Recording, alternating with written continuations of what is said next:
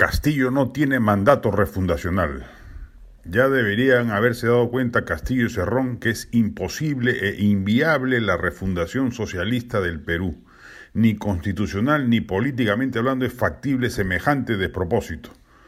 Constitucionalmente, porque felizmente la Carta Magna del 93 impide consolidar un ente mostrenco como la Asamblea Constituyente y sin ella será imposible lograr con el Congreso actual reformar parcial o totalmente la Constitución al antojo de la, de la ideología que los ilumina.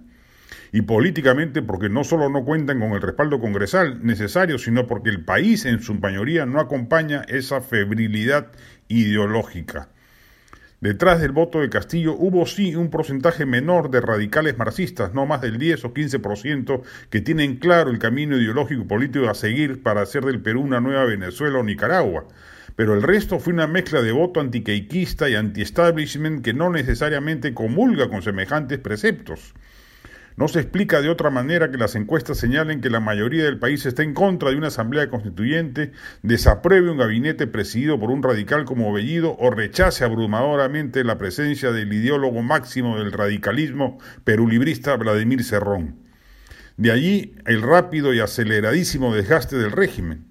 Simple y llanamente lo que sucede es que el pueblo, por razones en algunos casos inimaginables, terminó votando por Castillo, pero no por su ideario ni por su perfil político, sino en protesta contra el statu quo, en joda, contra Keiko, contra Lima, de modo alpinchista, vaya uno a saber, pero en ningún caso por un proyecto bolivariano. El primer disruptivo en la contienda fue Forsyth, luego Lescano, en el medio López Aliaga, y coincidió en la fecha de las elecciones la irrupción de Castillo.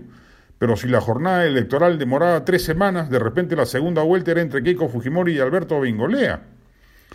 Castillo no tiene un mandato popular para la refundación socialista de la patria. Por eso, si lo pretende, chocará con otros poderes como el Congreso, con poderes fácticos que sintonizan mejor con la ciudadanía o con el propio pueblo, que resiente un camino ideologizado como el que la dupla Castillo-Cerrón puede creer que está autorizada por las urnas a recorrer.